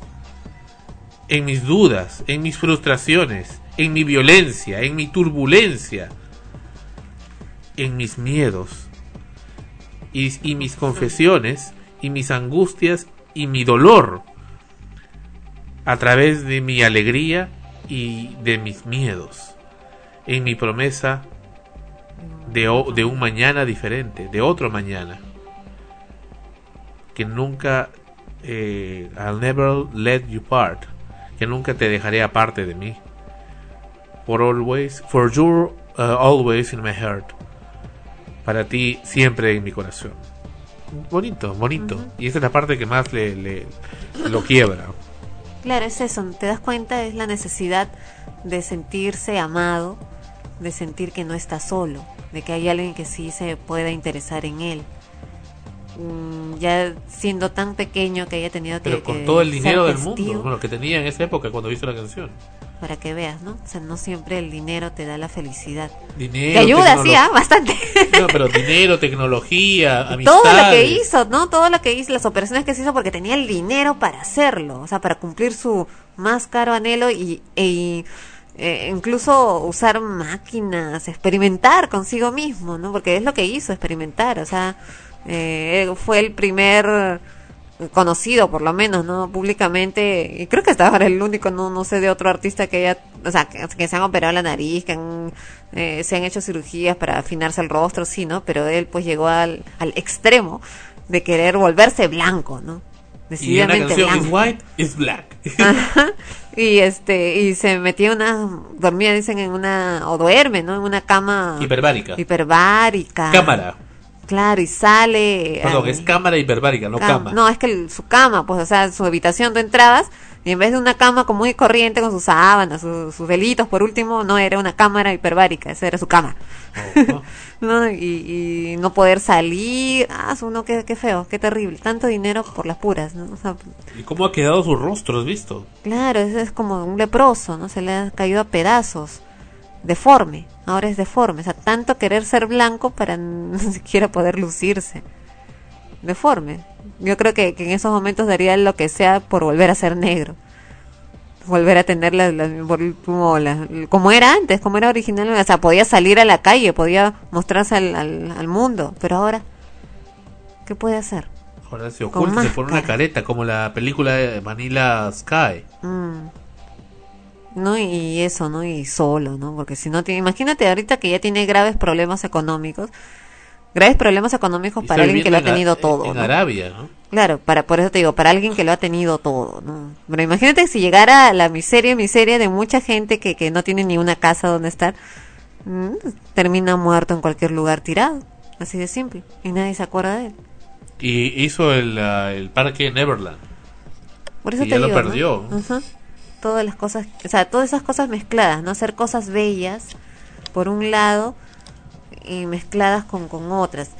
Eh, se le acusó de, de pedofilia, en fin, ¿no? Un montón de cosas que, que ya uno, mm, por, el- por la forma en cómo escribe y todo, llegas a dudar. Una vez yo me acuerdo que vi una película de un pedofílico para tratar de entender un poco la, la psicología, ¿no? De, de, un, de esas personas. No necesariamente, no siempre un pedofílico es como persona una mala persona. Lo que pasa es que tiene una patología y esa patología eh, es, es- tiene que controlarla psiquiátricamente. Es como ser un esquizofrénico. Puedes crecer, nacer y ser una buena persona, tener anhelos, amar. Mala suerte, pues sufres de esquizofrenia. Y si no eres controlado, eh, haces cosas que, que jamás imaginaste que podías hacer. Entonces uno, se- tú comentaste, por ejemplo, que tú no creías que fuera pedofílico, que era su extremo amor a los niños, pero capaz sí había algo ahí que él mismo no podía controlar, que no era su intención hacer daño, pero que sí pues era, es que un niño, una criatura que tú lo agarras acá, por ejemplo, que, que, que trate de la pierna, una cosa así, un niño que no entiende, pero sí percibe que algo no es normal, ya lo marcas, lo traumas. Contando, contando la, la, la historia de, de él mismo, ¿no? De, de que siendo niño veía a sus hermanos teniendo sexo en la misma habitación a su padre que lo golpeaba. La familia unida. ¿Y qué más cosas, qué más no le deben haber hecho a él, siendo una, una criatura tan pequeña que lo han marcado psicológicamente para que en el futuro él repita el, el patrón, porque ya lo enfermaron, pues ya le trastocaron su cerebro, ¿no? ¿Ya? Y, y, y comienza a hacer cosas que, que no, él no quiere probablemente hacerlas. En esa película que, que veía, me acuerdo que era el personaje había salido de la cárcel, ya había terminado su condena o por buena conducta, qué sé yo, pero era un pedofílico y uno de los requisitos para estar libre era que asistiera puntualmente a sus consultas psiquiátricas.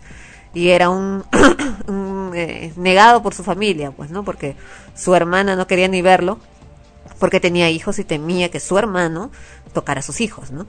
Y, y él se sentía mal porque él no quería hacerlo, pero veías al hombre sentado en una banca viendo una, una niña que, que se le hace, se hace su amiga, le, le enseña su foto, su colección de, que hacía estudios de los pajaritos, no sé qué, qué diablos.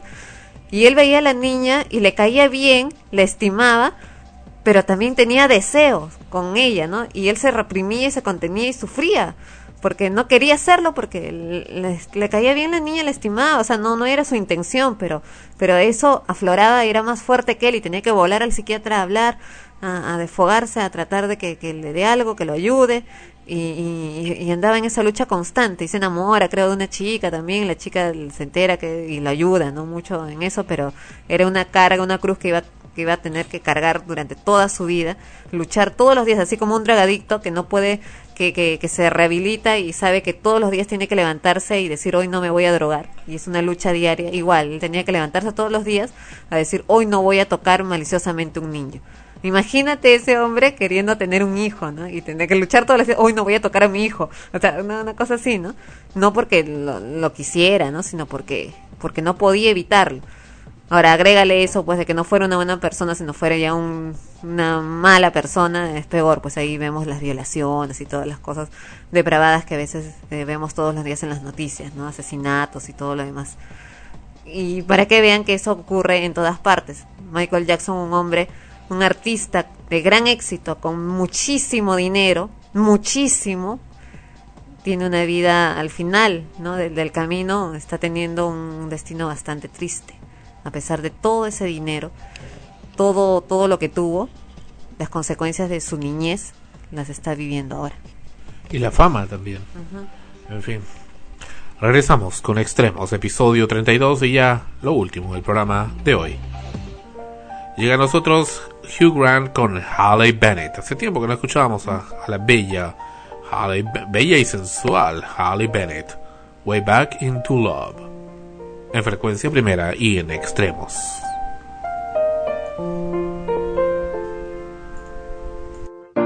I've been living with a shadow overhead.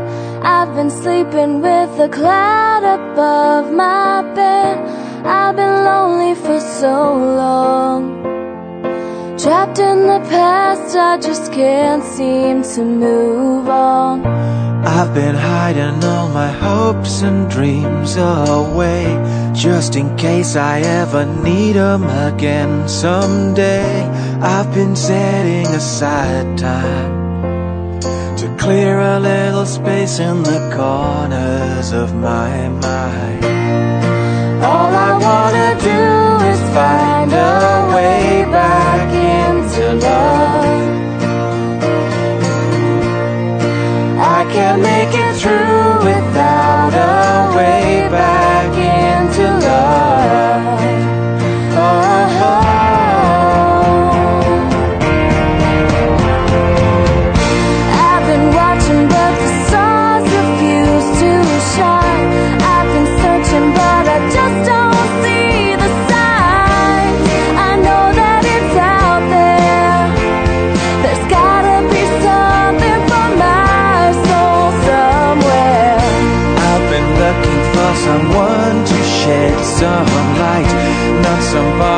just to get me through the night.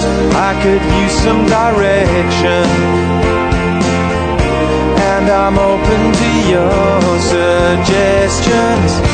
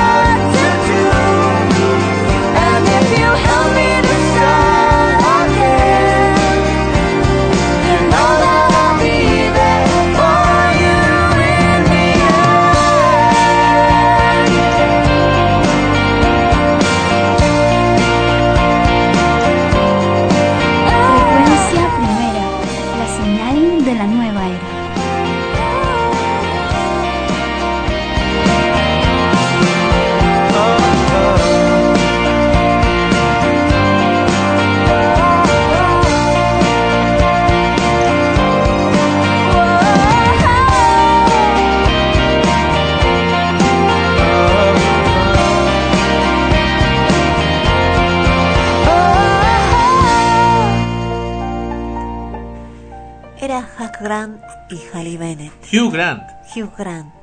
Y Halle Bennett. Con Way Back into Love de la película Music and Lyrics, o música y letra. Extremos, episodio número 32. Gracias a nuestras eh, emisoras afiliadas que retransmiten el programa de Extremos, también al Earth Music Network, que nos permite que ustedes nos escuchen en forma posterior vía podcast y, por supuesto, en la señal de frecuencia primera eh, la señal de la nueva era donde la emoción de la radio está transmitiendo gracias también a los servicios de Tribal Host. Y ahora Ana Rosa con los estrenos. Estrenos en teatro. Desde el sábado 4 de octubre se ha estrenado en la Asociación Cultural Peruano-Británica, en el Teatro de la Asociación Cultural Peruano-Británica, la obra Amadeus. Amadeus, Amadeus. y también está en el festival. no, estamos hablando del Centro Cultural Peruano Británico. Ah, bueno, ahí sí definitivamente está Alfonso. Bajo la dirección de Jorge Chiarella, la obra narra la historia de Antonio Salieri, músico respetado de la Viena de fines del siglo XVIII, quien se propone destruir al gran compositor Wolfgang Amadeus Mozart, debido a la envidia que le produce. Actúan Bruno Odar como Salieri, Giampiero Díaz como Mozart, Natalia Parodi, Leonardo Torres Vilar, Víctor Prada, Cristian Isla, Ricardo Morán, Nicolás Fantinato, Javier Pérez, Luis Trivelli, Emilia Drago y Lizzie Schrader, Schrader, no sé quién es. Schrader. La temporada va hasta el 20 de diciembre, de jueves a lunes a las 20 horas en el Teatro Británico Bellavista 527 Miraflores. La entrada general está a 45 soles, estudiantes y jubilados 25. Lunes popular, la entrada general 30 soles, estudiantes y jubilados 15 soles. Las entradas están a la venta en Teleticket de Wong y Metro y en la boletería del Teatro Británico. Otra obra que tenemos en cartelera, de acá en octubre, es En el Bosque. En el Bosque es una obra escrita y dirigida por Joaquín Vargas. Es una divertida historia donde Danielita, una niña preguntona, le pide a sus abuelos contarle un cuento, pero Danielita en su inocencia decide ir en busca de los personajes, encontrándose con Caperucita Roja, los tres chanchitos y muchos más. Una historia entretenida y sana para niños con bailes y canciones. En el bosque cuenta con las en el bosque, ¿no? Cuenta con las actuaciones de Daniela Siloni, Sayuri Toguchi, Pilar Araníbar, Jacqueline Ancani, Martín Astete, Michael Silva, Omar Ananias, Francisco García y Mijail Garbage Claux. Las coreografías están a cargo de Arturo Chumbe. El local, Teatro de la Municipalidad de San Isidro, en calle La República 455 El Olivar, San Isidro. Los sábados y domingos a las 16 horas. Otra obra que también tenemos para niños, ahora hay varias obras para niños, es eh, la obra Ayen Lee con la dirección de Mercy Bustos en el Teatro Larco todos los sábados a las once y media de la mañana. Igualmente los días domingos están con Chocolatín y sus chanchitos, con la dirección de Claudia Sánchez a las once y media de la mañana también. Y tenemos también un próximo estreno. A ver, a ver, Sandro, ¿qué me has impreso acá todo al revés? Ajá, acá está. Tenemos eh, que se está presentando todavía la obra Eras una vez un rey, en la sala azul de Cepea, en la cuadra 12 de la Avenida Brasil. La entrada está a solo 5 soles y va los viernes de octubre, en la tarde. Así que ya saben, para cuando tengan eh, momentos de relax con sus hijos un fin de semana, pueden asistir a ver Érase una vez un rey. Y el próximo estreno que tenemos en noviembre, el 9 de noviembre, es eh, precisamente la obra Chimoc, el perro calato, en el teatro. Ahí está, ese es con, ¿cómo se llama? Con, ¿Cómo se llama mi De Claudia Paz. Claudia Paz. Eh, parece que en Navidad viene otra que es eh, Chimok eh, en Navidad. Esta vez es una reposición. Chimok es un perro peruano sin pelo que se avergüenza de ser diferente, por lo que usa un traje de super perro que no se quita ni de día ni de noche. Hasta que un día una molestosa pulga lo obliga a sacárselo, descubriendo su verdadero poder, que su verdadero poder estaba en su piel calientita. Esa obra también va en el Teatro Municipal del Callao, en Alejandro Granda Relaiza, en Pedro Ruiz Gallo, segunda cuadra sin número en el Callao, el 9 y 10 de noviembre. No, 9 y 16 de noviembre son dos fechas en las que van a estar presentándose con Chimo el perro calato. Cine, Noches de Tormenta. Un médico, eh, Richard Gere, que viaja en busca de su hijo, conoce en un pequeño hotel de Carolina del Norte a una mujer, infelizmente casada en esta adaptación de otra novela del popular autor norteamericano de bestsellers románticos Nicholas Sparks. Ya saben, pueden ir a verla, está ya en cartelera también con el mismo actor Richard Gere, Justicia a cualquier precio. Eh, la mencionamos la semana pasada, Errol Babash se ocupa de vigilar a todos los delincuentes por delitos sexuales que han salido de la cárcel. Se toma el trabajo demasiado en serio y sus jefes han decidido que ya es hora de que se retire. Allison, una joven de 27 años, viene para sustituirlo y pasará unas semanas a su lado mientras él le enseña el oficio. Relaciones peligrosas. Dos hermanos que atraviesan una difícil situación económica preparan un asalto para así aliviar sus deudas, sin imaginar cómo afectará esto a su familia. Y por último tenemos una guerra de película. En la selva del sureste de Asia se rueda una superproducción sobre la guerra de Vietnam con varias estrellas. Lo gracioso de esta, de esta película es que los actores, eh, los actores dentro de, como personajes dentro de la película están grabando precisamente un film y las cosas van muy mal y deciden retirarse del, film, pero están en plena selva. Sin embargo, eh, comienza a producirse una guerra de verdad pero ellas creen todavía que se está que siguen trabajando, ¿no? Y comienzan a luchar hasta que se dan cuenta de que no, no, que es en serio y tienen que aplicar todo lo que lo que iban a aplicar en la película, pero en la vida real. Eh, comentan que es muy buena la comedia, así que no estaría de más ir a darnos una vuelta por ahí para poderlo comentarla. Y esos han sido los estrenos en extremos. Y lo que todo el público se pregunta, ¿Alfonso Pagasa actúa o no actúa en Abadeus? No, no actúa en Amadeus, pero me has hecho acordar de que sí falta algo. Esta semana ya se inició el noveno Festival de Teatro Peruano Norteamericano en el IGNA. La primera obra a presentar ha sido Paradero Final, acaba de concluir eh, ayer, bueno, domingo, ¿no? Este fin de semana, jueves, viernes, sábado y domingo. Y la siguiente semana se presenta Cacúmenes, desde el jueves hasta el domingo. Y la siguiente semana, es decir, del 23 al 26 de octubre, ya saben, ya lo saben, ya tienen que ir a ver Independencia conmigo. y la última semana se presenta Ilusos. Vamos a ir mencionando cada semana la obra que, que, sigue a continuación para que puedan darse una vuelta por ahí y ver su, su, todas las obras en realidad para que puedan tener una mejor apreciación al respecto. Bueno, vamos a hacer una crítica de independencia de lo que he visto eh, Katiuska, ¿cómo es Katiuska Valencia, no? No se le ve bien, bueno, ya han pasado los años.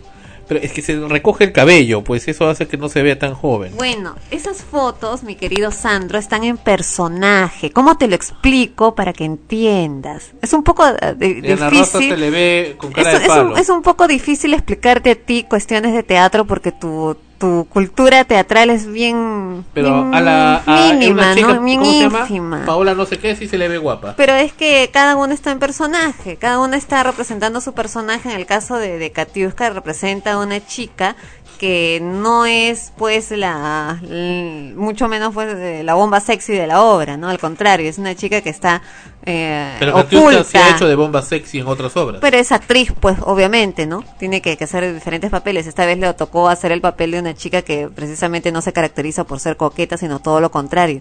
Tiene mucho temor a mostrarse y a, lucir, a, a salir siquiera de su casa, ¿no? A salir al mundo una persona sumamente temerosa que vive bajo la sombra de su madre y que es incapaz de hacer algo si es que su madre no se lo permite y ese temor es la que la lleva a, tener consecuencias pues muy muy tristes que, de las cuales ella se quiere liberar porque la madre influye demasiado en ella al punto que, que la está convirtiendo en un, en, un clon, ¿no? O sea, ella se ve ya en el futuro igual que su madre, ¿no?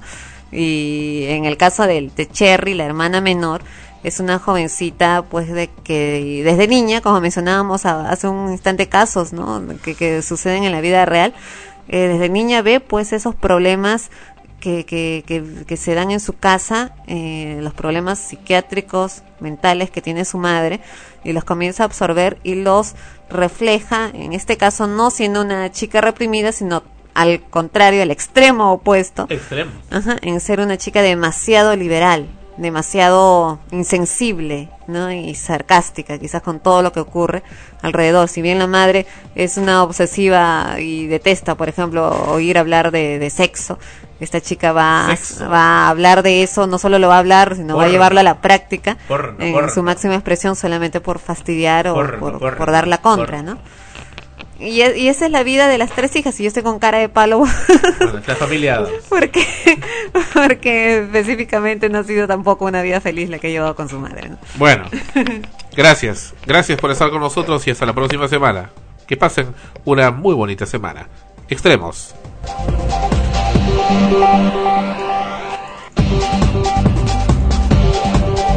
Extremos.